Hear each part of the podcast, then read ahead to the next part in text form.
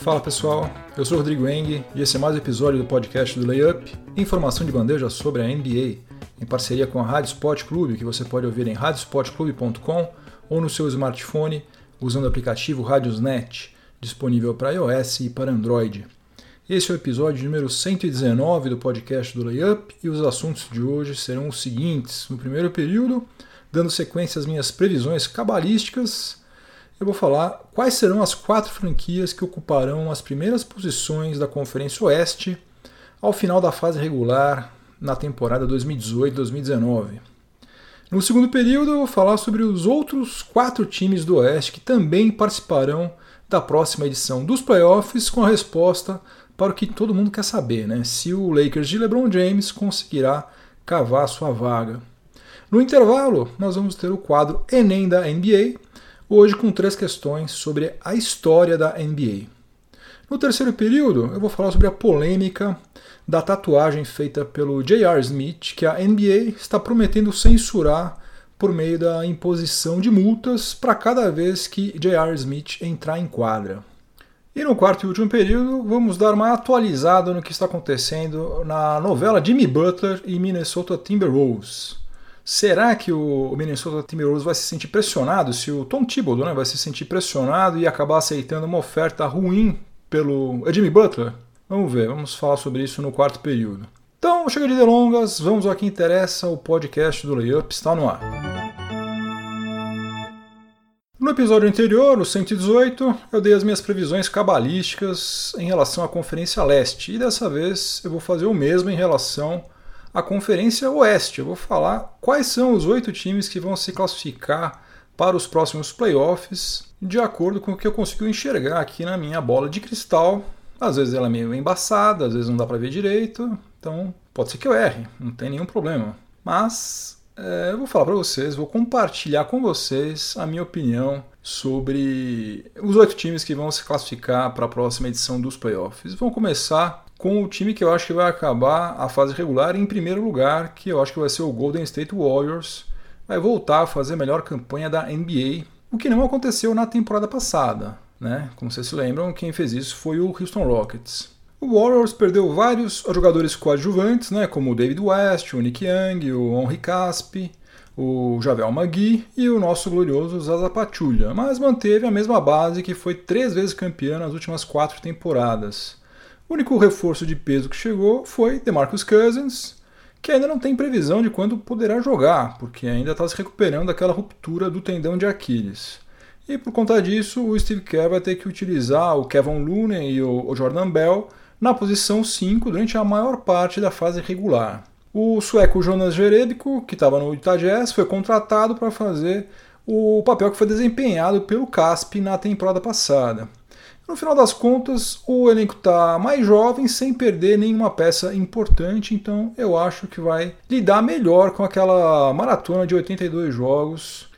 E salvo alguma contusão grave do Stephen Curry, do Kevin Durant, Clay Thompson, Draymond Green, eu acho que Golden State Warriors deve fazer novamente a melhor campanha da NBA. Em segundo lugar, no Oeste, eu acho que vai ficar o Houston Rockets, com algumas ressalvas, né? Porque tudo está indicando que o desempenho do Rockets na marcação vai sofrer uma piora na próxima temporada. Né? O time perdeu o assistente técnico que era o responsável pela organização do setor defensivo, perdeu o Luke Bahamut, perdeu o Trevor Ariza e vai manter o Carmelo Anthony em quadra no mínimo uns 20 minutos por partida. Isso aí também vai ter reflexos inevitáveis no setor defensivo.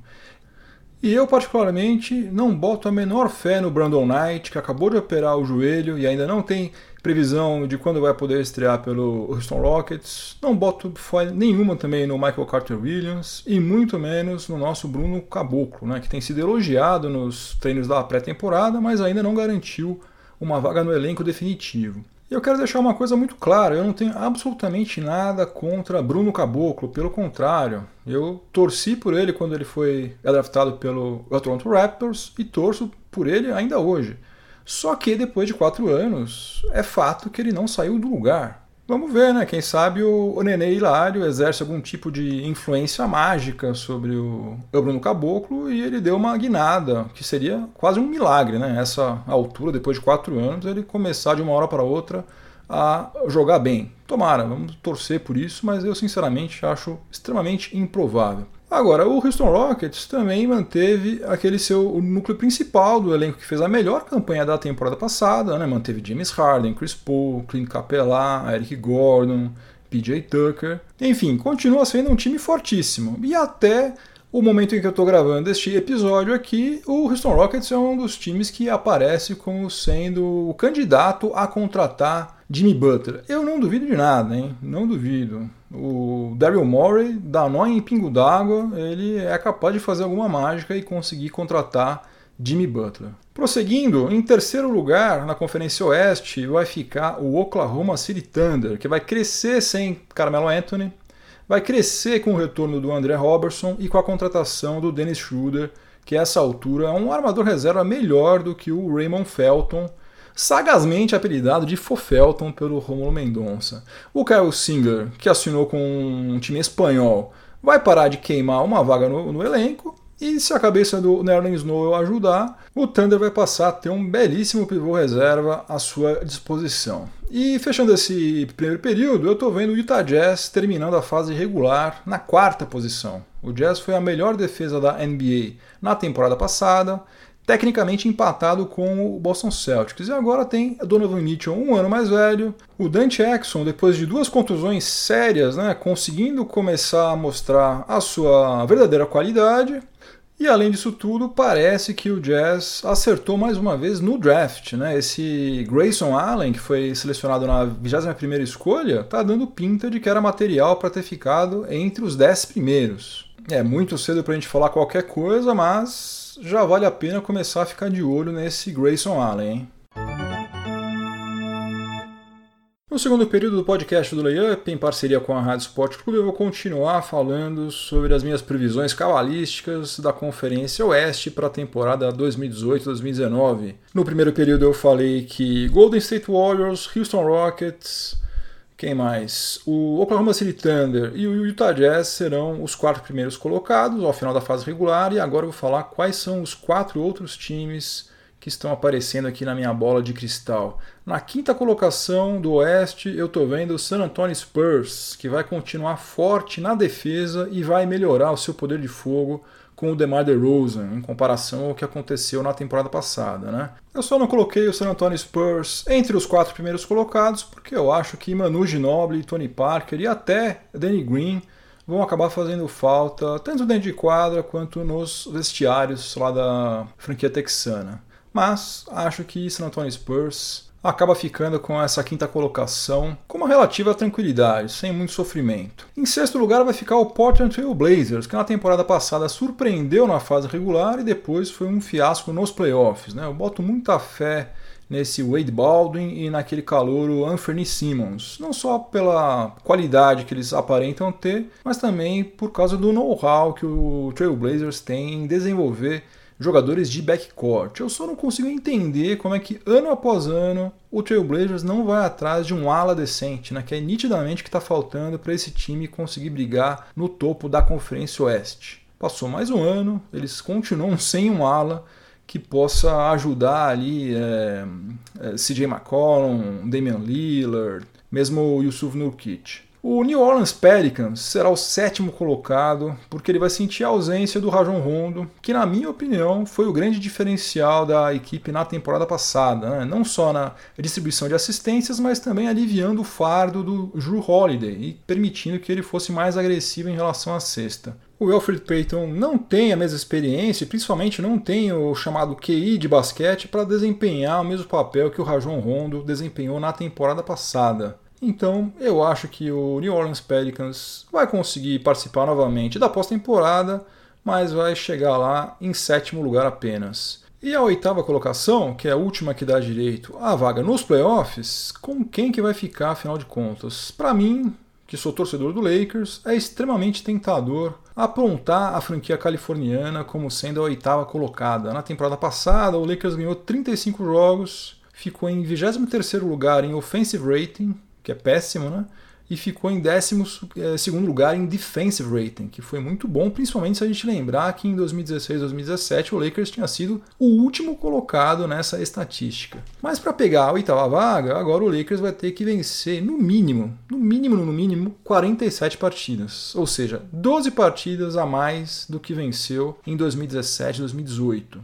Então, simplificando, a pergunta é: a chegada de LeBron James ao Lakers vai garantir uma evolução no setor ofensivo que vai se traduzir em 12 vitórias a mais do que na temporada passada? No leste, a gente poderia dizer que sim, mesmo se ele tivesse ido para o Brooklyn Nets, para o Orlando Magic, para o Atlanta Hawks, para qualquer time. Agora, no Oeste, o buraco é mais embaixo, né? bem mais embaixo. E 12 vitórias a mais é muita coisa. Quando o LeBron James voltou para Ohio, o Cavs venceu 20 partidas a mais do que na temporada anterior. Só que isso aconteceu no leste, né? E ele teve as ajudas do Kyrie Irving e do Kevin Love.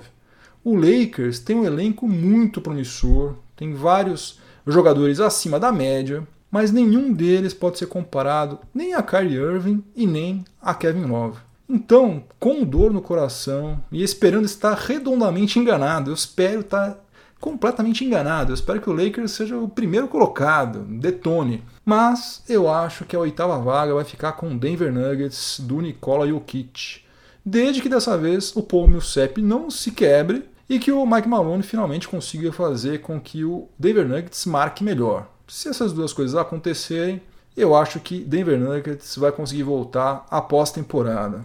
Recapitulando então meus palpites da Conferência Oeste para a próxima temporada, é o seguinte: em primeiro lugar, Golden State Warriors, em segundo lugar, Houston Rockets, em terceiro, Oklahoma City Thunder, em quarto, Utah Jazz, em quinto lugar, San Antonio Spurs, em sexto lugar, Portland Trail Blazers, em sétimo, New Orleans Pelicans. E em oitavo lugar, Denver Nuggets, torcendo para que eu esteja redondamente enganado. Chegamos ao intervalo do podcast do Layup em parceria com a Rádio Sport Clube. No intervalo nós temos o quadro Enem da NBA, pelo menos por enquanto, na, na off-season. Quando começar a temporada, nós vamos voltar a ter o nosso quadro Máquina do Tempo. Nossa Máquina do Tempo está na revisão, está dando uma recalchutada geral. Quando a temporada regular recomeçar, daí sim, no intervalo nós vamos voltar a ter o quadro Máquina do Tempo e o Enem da NBA você vai continuar a poder responder a hora que você quiser lá no site do Layup, layup.com.br. Hoje eu selecionei três perguntas que fazem parte do quiz História da NBA Parte 2. Então vamos lá, três perguntas sobre a história da nossa querida e amada e idolatrada Salve Salve NBA. Questão número 1. Um. Qual dessas franquias nunca fez parte de outra liga profissional de basquete além da NBA? Qual dessas franquias nunca fez parte de outra liga profissional de basquete além da NBA? Alternativa A, Atlanta Hawks. Alternativa B, Detroit Pistons. Alternativa C, Denver Nuggets. Alternativa D, Phoenix Suns. Ou alternativa E, San Antonio Spurs. Eu quero saber qual dessas franquias nunca fez parte de outra liga profissional de basquete além da própria NBA. E as alternativas são A. Atlanta Hawks, B. Detroit Pistons, C. Denver Nuggets, D. Phoenix Suns ou E. San Antonio Spurs. Tempo!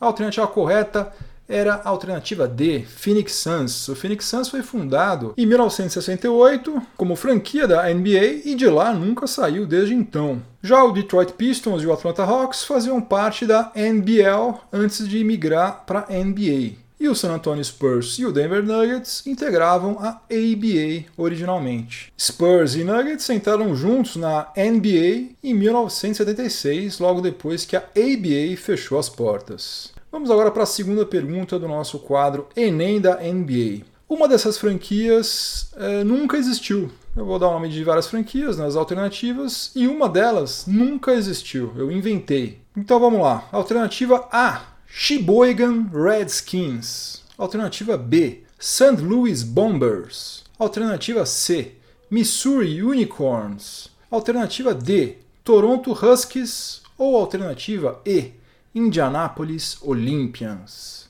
Então, repetindo tudo, eu quero saber qual dessas franquias nunca existiu na NBA ou em qualquer outro lugar também. Uma delas eu inventei. Alternativa A, Sheboygan Redskins. Alternativa B, St. Louis Bombers. Alternativa C, Missouri Unicorns. Alternativa D, Toronto Huskies. Ou alternativa E, Indianapolis Olympians. Tempo!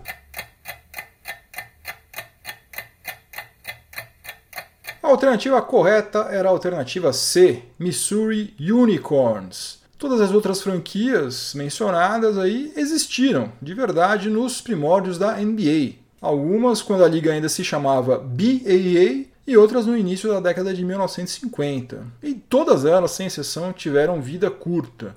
A que teve vida mais curta, se eu não me engano, foi Toronto Huskies, que participou somente da primeira temporada da BAA. Quem sabe algum dia a NBA faça uma expansão e a gente tenha a franquia do Missouri Unicorns, mas por enquanto ela nunca existiu. E a terceira e última questão de hoje do nosso quadro Enem da NBA, que é exclusivamente sobre a história da nossa amada NBA, é a seguinte: qual das seguintes franquias mudou de sede somente uma vez em sua história? E as alternativas são as seguintes: Alternativa A, Los Angeles Clippers. Alternativa B, Sacramento Kings. Alternativa C, Washington Wizards. Alternativa D, Houston Rockets. Ou alternativa E, Atlanta Hawks. Repetindo tudo, eu quero saber qual dessas franquias mudou de sede somente uma vez em toda a sua história. Alternativa A, Los Angeles Clippers. Alternativa B, Sacramento Kings. Alternativa C, Washington Wizards. Alternativa D, Houston Rockets. Ou alternativa E,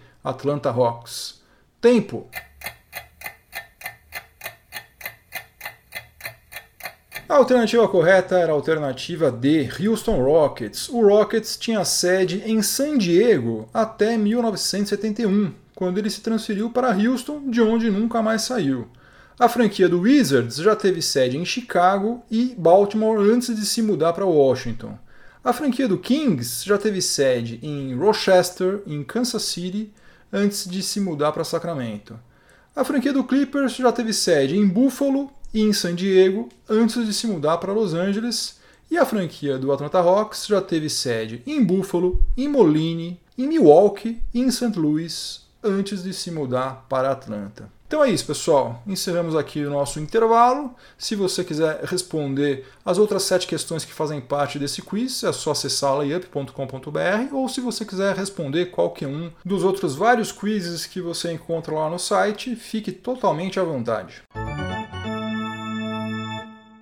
Começando agora o terceiro período do podcast do Layup em parceria com a Rádio Sport Clube. No terceiro período eu vou falar sobre o J.R. Smith, que já tem o corpo praticamente todo tatuado e aproveitou um espaço na parte de trás da perna direita para tatuar a palavra Supreme na vertical.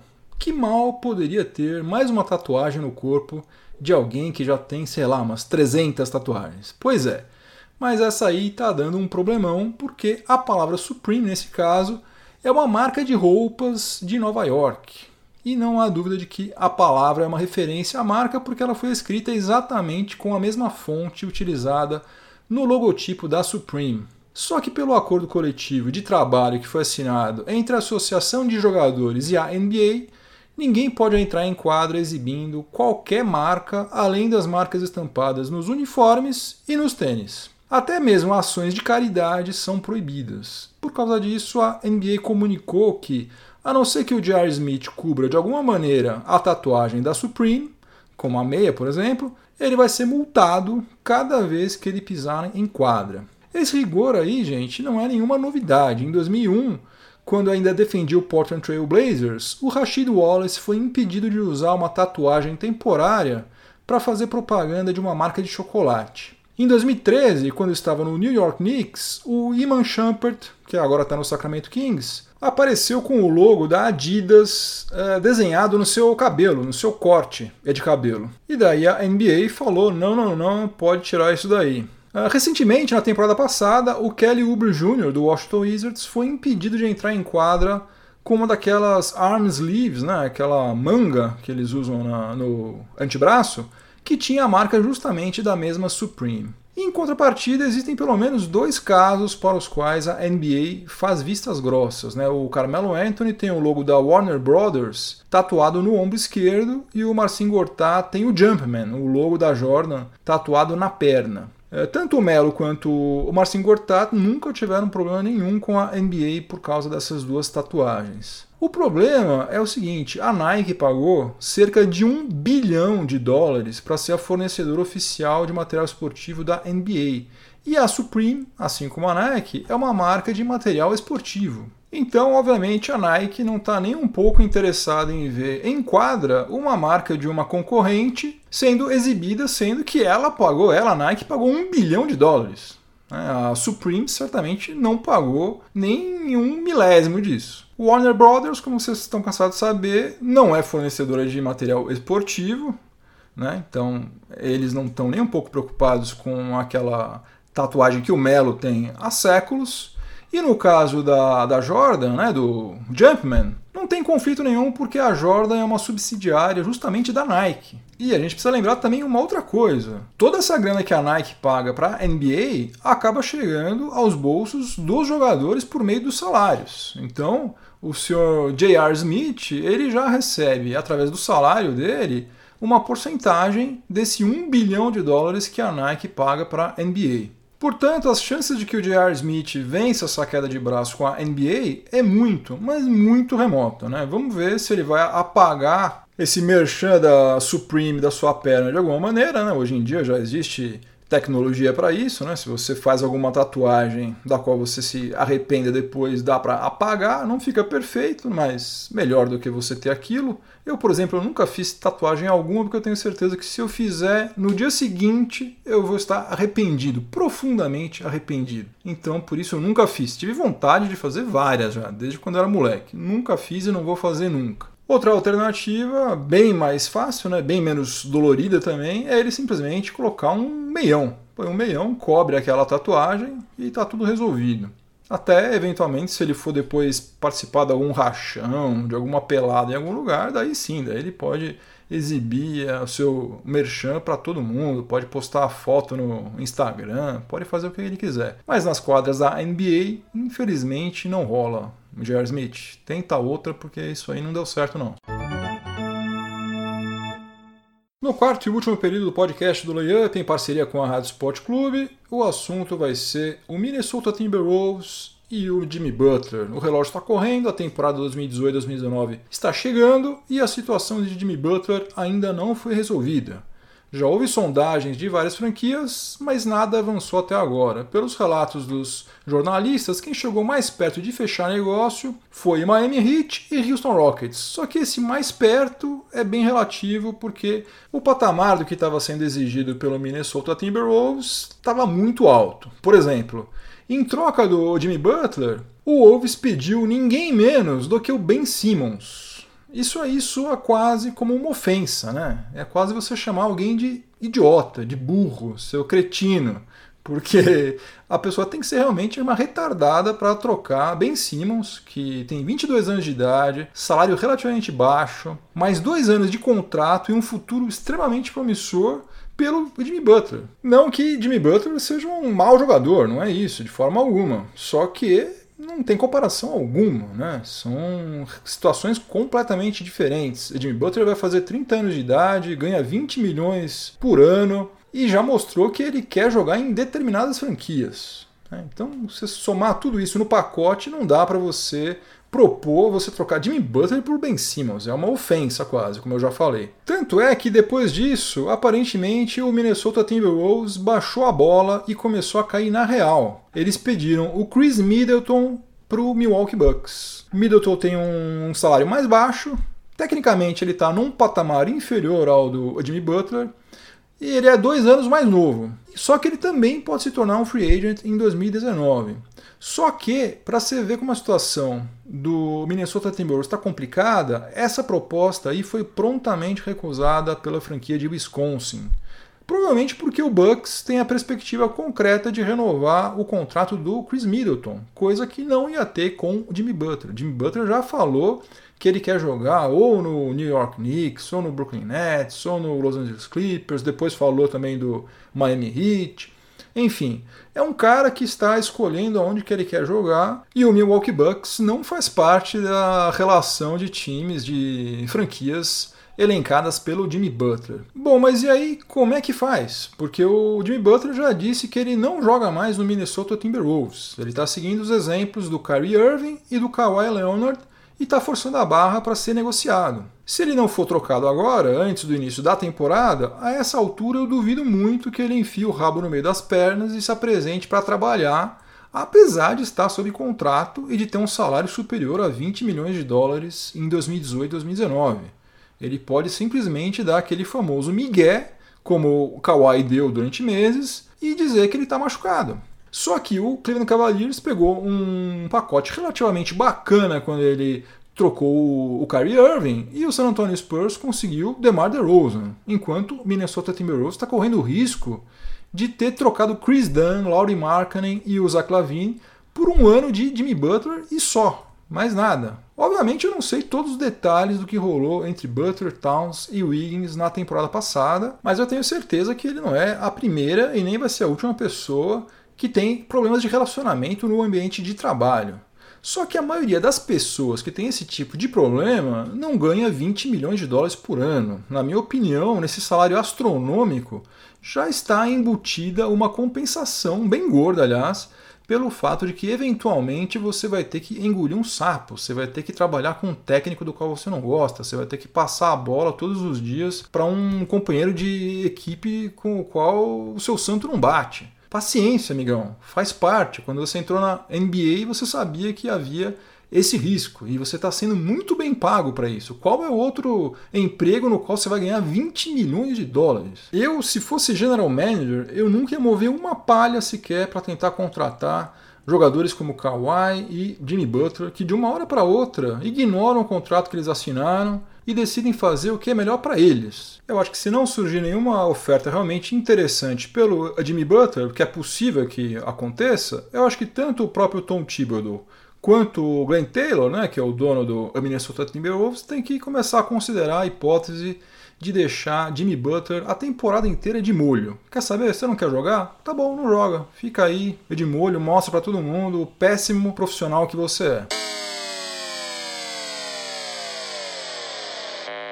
Fim de jogo, acabou mais um episódio do podcast do Layup. Antes de ir embora, eu quero deixar um abração pro Angel Possato, que deixou um comentário muito bacana para mim lá no YouTube. Palavras encorajadoras, palavras de apoio do Angel Possato. Valeu, Angel. E eu sei que você que está me ouvindo aí não é um gênio da lâmpada, mas eu vou fazer três pedidos para você. Primeiro pedido de todos é se você estiver ouvindo esse episódio em alguma plataforma de podcast, aproveite para avaliar positivamente o podcast do Layup e me dá uma força. Segundo pedido, se inscreva no meu canal no YouTube, mesmo que você não escute os episódios no YouTube, se inscreva porque você vai me ajudar demais. Outra coisa que eu esqueço de falar, mas dessa vez eu estou lembrando, é para você seguir o Layup nas mídias sociais. Lá no Facebook é LayupBR, no Twitter também é LayupBR e no Instagram é LayupNBA. E se você estiver ouvindo esse episódio na Rádio Sport Clube, continue sintonizado por aí que vem mais informação esportiva de qualidade na sequência.